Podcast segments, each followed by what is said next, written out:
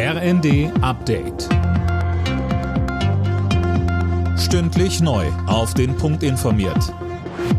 Ich bin Linda Bachmann. Guten Tag. Die Rettungskräfte sind nach der Erdbebenkatastrophe in der Türkei und in Syrien rund um die Uhr im Einsatz. Sie suchen in den Trümmern nach Überlebenden. Über 11.000 Todesopfer hat die Katastrophe bislang gefordert. Besonders betroffen sind die ohnehin schon vom Bürgerkrieg gebeutelten Menschen in Syrien. Dazu sagte uns Tankred Stöbe von Ärzte ohne Grenzen. Sie haben Angehörige verloren. Ihr normales Leben funktioniert seit Jahren nicht mehr. Es gibt eine ganze Generation von Kindern, die jetzt schon im Krieg aufwächst. Und wenn jetzt statt einer Friedensperspektive jetzt dieses Erdbeben ihr Leben erneut erschüttert, dann ist es eben oft so, mit einem schweren Ereignis können sie umgehen. Aber wenn sich das jetzt nochmal verschlimmert, dann setzen die seelischen Kompensationsfähigkeiten irgendwann aus. Einen Tag vor dem Gipfeltreffen in Brüssel hat Bundeskanzler Scholz zu einem gemeinsamen Vorgehen der EU bei der Migration aufgerufen.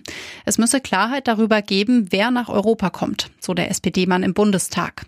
Den Ländern und Kommunen sagte er weitere Unterstützung bei der Aufnahme von Geflüchteten zu. Kritik am Kanzler kam von Unionsfraktionschef Merz. Sie müssen jetzt zu einem Flüchtlingsgipfel unter Ihrer Führung mit konkreten Maßnahmen einladen, insbesondere damit den Städten und Gemeinden in Deutschland wirksam geholfen wird und nicht wieder erneut ein solcher Flüchtlingsgipfel wie im letzten Jahr im Oktober ohne jede Ergebnisse verbracht wird.